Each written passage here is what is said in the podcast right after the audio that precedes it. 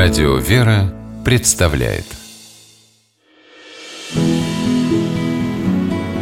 Имена, имена милосердие.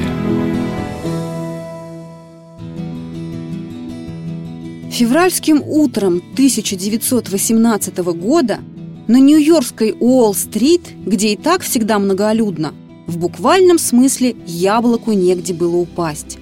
Толпа, запрудившая эту небольшую улицу, растеклась по соседним переулкам вплоть до Бродвея.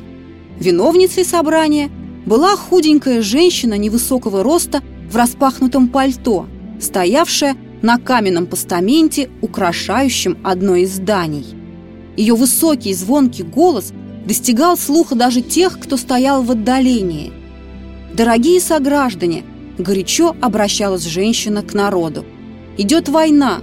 Наши солдаты отважно сражаются, и каждый из вас здесь, в тылу, может поддержать их и тоже помочь фронту, приобретая государственные облигации военного займа. Когда выступающая закончила свою речь, толпа с Уолл-стрит медленно разошлась по направлению к городским пунктам продажи облигаций. Позже было подсчитано, что ее численность составила 50 тысяч человек. Маленькая хрупкая женщина за одну минуту сумела вдохновить и подвигнуть на благое дело такое множество людей. Еще бы, ведь это была сама Мэри Пикфорд.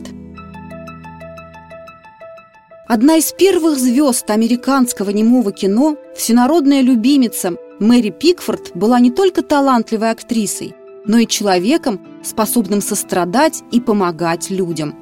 В годы Первой мировой войны Выступление, подобное тому, которое прошло на Уолл-стрит, Мэри провела еще в нескольких городах страны, специально приостановив на это время съемки. Благодаря ее усилиям в помощь фронту была собрана значительная сумма.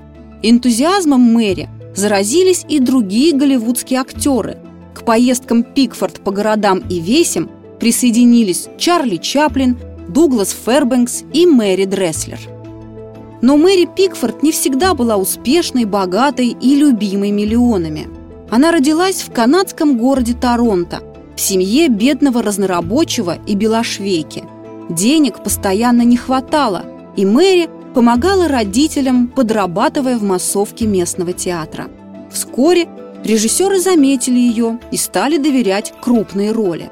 В 1909-м 17-летняя Пикфорд приехала в Лос-Анджелес – и вскоре стала одной из самых высокооплачиваемых актрис молодого Голливуда. Но деньги и слава не испортили девушку. Киноэкранная амплуа Пикфорд, маленькие бедные девочки-сиротки, во многом отражали ее собственное мироощущение. Она оставалась такой же скромной, сострадательной, готовой помогать людям. Если ты богат, но не протягиваешь руку помощи страждущему, ты не христианин, говорила Мэри, которой с детства были знакомы евангельские заповеди. В 1921 году Мэри совместно со своими близкими друзьями Чарли Чаплином и Дугласом Фербенксом организовала фонд помощи нуждающимся киноактерам. В эпоху золотого Голливуда век звезды экрана был недолг, постаревшим артистам неохотно давали роли, и со временем они оказывались на пороге бедности – Мэри Пикфорд устраивала благотворительные балы и кинопоказы, средства с которых перечисляла на нужды оказавшихся в трудной жизненной ситуации коллег. Когда у кинооператора Билли Битцера, на тот момент уже не работавшего в Голливуде, случился сердечный приступ, Мэри оплатила его лечение в лучшей частной клинике. В Лос-Анджелесе на собственные средства она открыла дом для престарелых.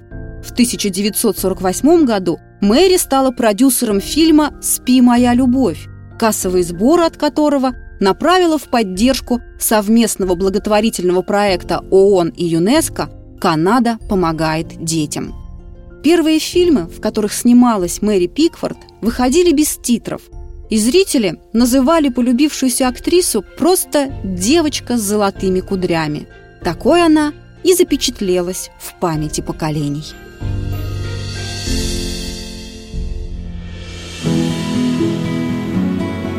Имена, имена милосердие.